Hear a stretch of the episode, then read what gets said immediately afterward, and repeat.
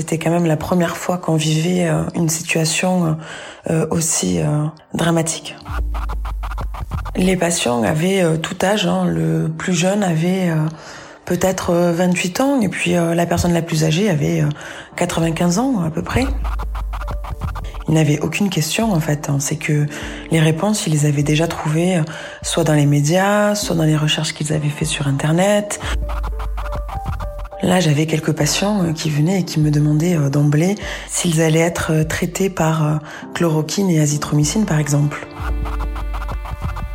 Je dirais du coup que la fatalité prenait le dessus sur leur inquiétude, en fait.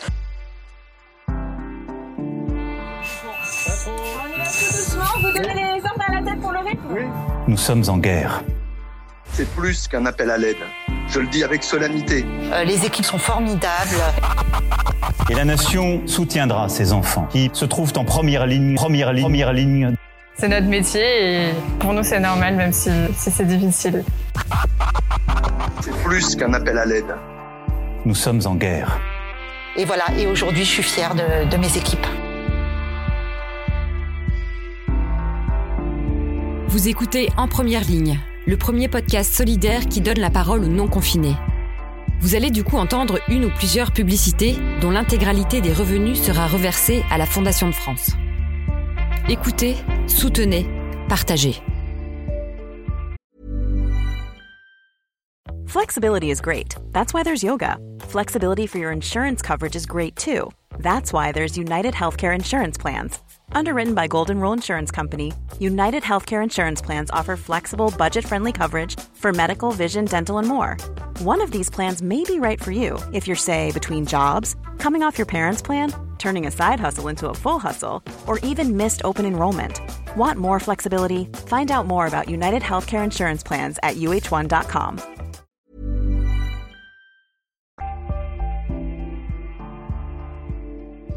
Je m'appelle Lina, j'ai 26 ans et j'habite à Nancy.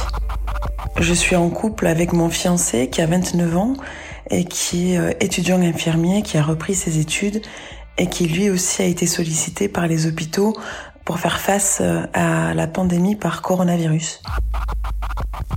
Alors du coup, moi je suis interne en médecine générale, je suis en huitième année, euh, c'est-à-dire la deuxième année euh, d'internat, euh, sachant qu'avant j'ai fait mes études au sein de l'armée. J'étais engagée dans l'armée française.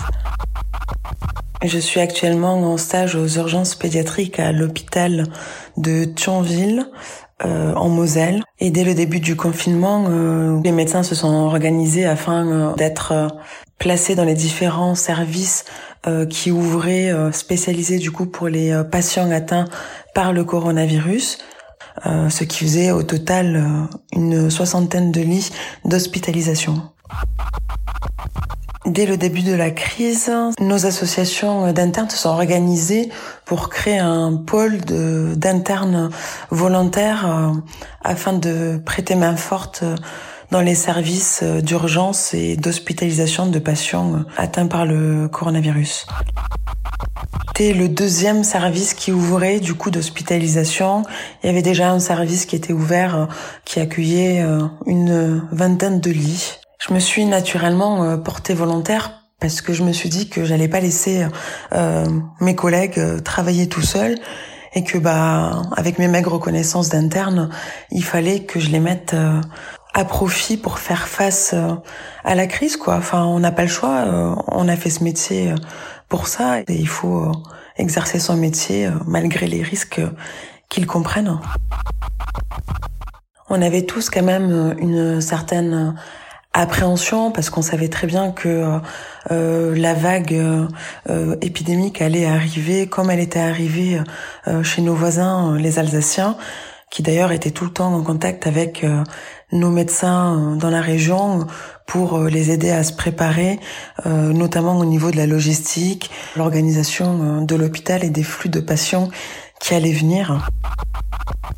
Le flux aux urgences était très calme dès le début du confinement. C'était un peu le calme avant la tempête et on attendait tous quand est-ce que ça allait nous tomber dessus.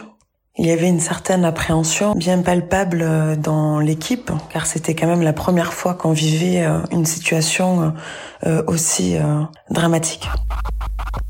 Du coup, j'ai commencé le 21 mars, un samedi. C'était déjà le confinement et sur la route, j'ai croisé aucune voiture. C'était une ambiance qui était assez particulière. Et en arrivant dans le service, il n'y avait personne dans le couloir du service et il y avait aligné euh, tout le matériel d'équipement euh, devant chaque chambre. C'était une organisation euh, presque militaire. Notre rôle du coup était d'assurer la prise en charge de ces patients qui étaient assez graves pour être hospitalisés, mais pas assez graves pour aller en service de réanimation, ce qui faisait un total de 40 lits. Chaque jour, du coup, on était euh, un interne avec euh, deux médecins. Et puis la nuit, euh, on était un seul interne pour, du coup, 40 lits et qui est passé vite à 60 lits car ils ont ouvert un troisième service. L'organisation a ensuite changé et on était un interne plus un médecin senior la nuit pour s'occuper des 60 patients atteints du coronavirus dans l'hôpital. Les patients avaient euh, tout âge. Hein. Le plus jeune avait euh, peut-être 28 euh, ans et puis la personne la plus âgée avait 95 ans à peu près. Quand ils étaient en chambre et que la première fois on les voyait, on leur expliquait qu'ils étaient dans le service d'hospitalisation dédié aux patients atteints par le coronavirus, qu'on allait les surveiller, qu'on allait contrôler leur bilan sanguin pour s'assurer que l'infection était bien contrôlée, et que le taux euh, euh, d'oxygène dans le sang était bon et qu'on essaierait euh, petit à petit de les sevrer en oxygène. Et puis habituellement, je leur demandais s'ils avaient des questions. Et ce qui revenait quasiment tout le temps, c'est que ils n'avaient aucune question en fait. Hein. C'est que les réponses, ils les avaient déjà trouvées soit dans les médias, soit dans les recherches qu'ils avaient fait sur Internet, euh, ou ne serait-ce que même en regardant le JT le soir. Ils avaient à peu près le même niveau d'information euh, que nous, hormis euh, les données médicales que nous on maîtrise un petit peu plus de par notre formation, mais ils avaient les mêmes données euh, et le même niveau de renseignement sur ce nouveau virus qui était nouveau pour tout le monde.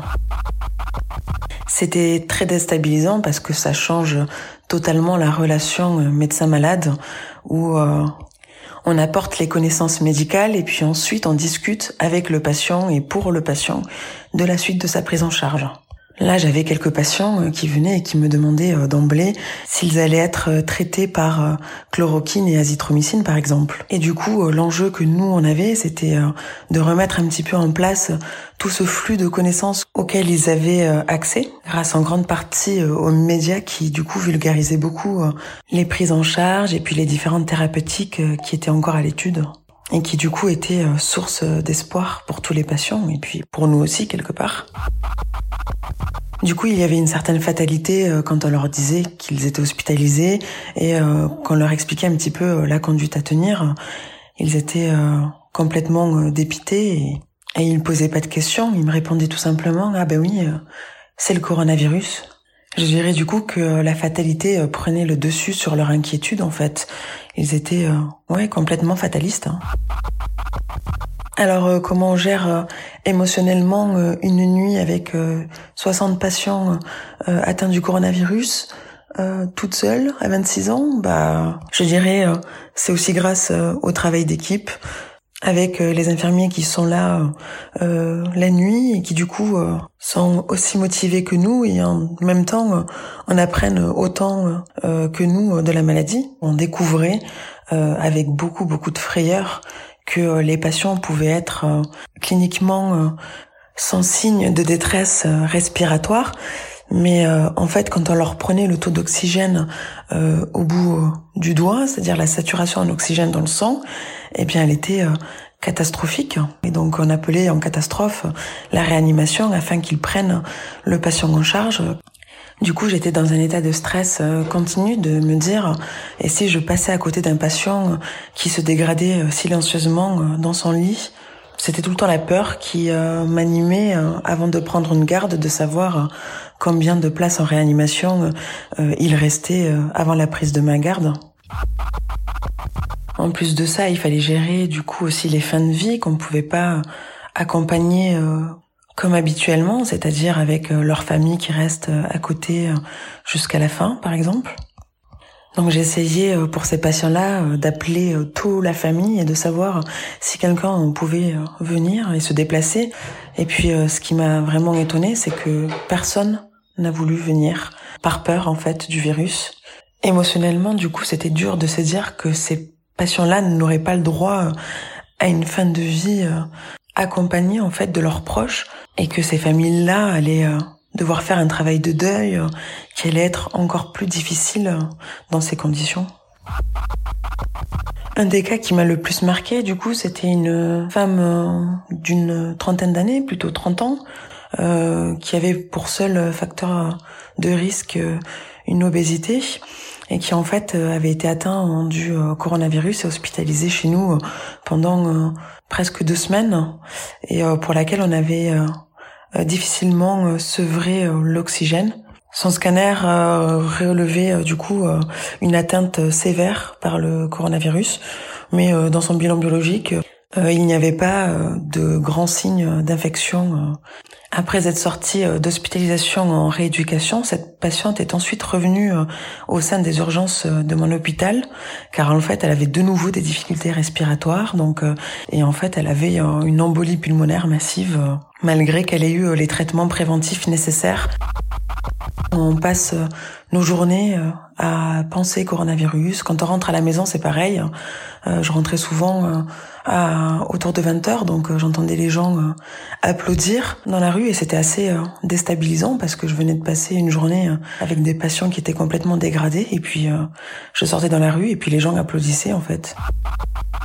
Aujourd'hui, je suis sortie du service de coronavirus, donc je suis retournée dans mon service de pédiatrie et j'ai retrouvé du coup un rythme de garde moins fatigant sur le plan quotidien et émotionnel.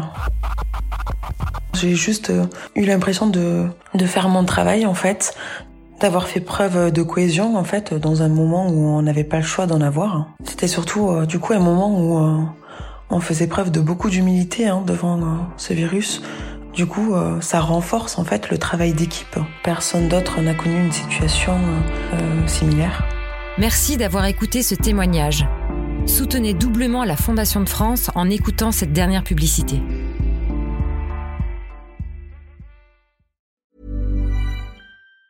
Planning for your next trip? Elevate your travel style with Quince. Quince has all the jet setting essentials you'll want for your next getaway, like European linen, premium luggage options, buttery soft Italian leather bags, and so much more. And it's all priced at 50 to 80% less than similar brands. Plus, Quince only works with factories that use safe and ethical manufacturing practices. Pack your bags with high-quality essentials you'll be wearing for vacations to come with Quince. Go to quince.com slash trip for free shipping and 365-day returns.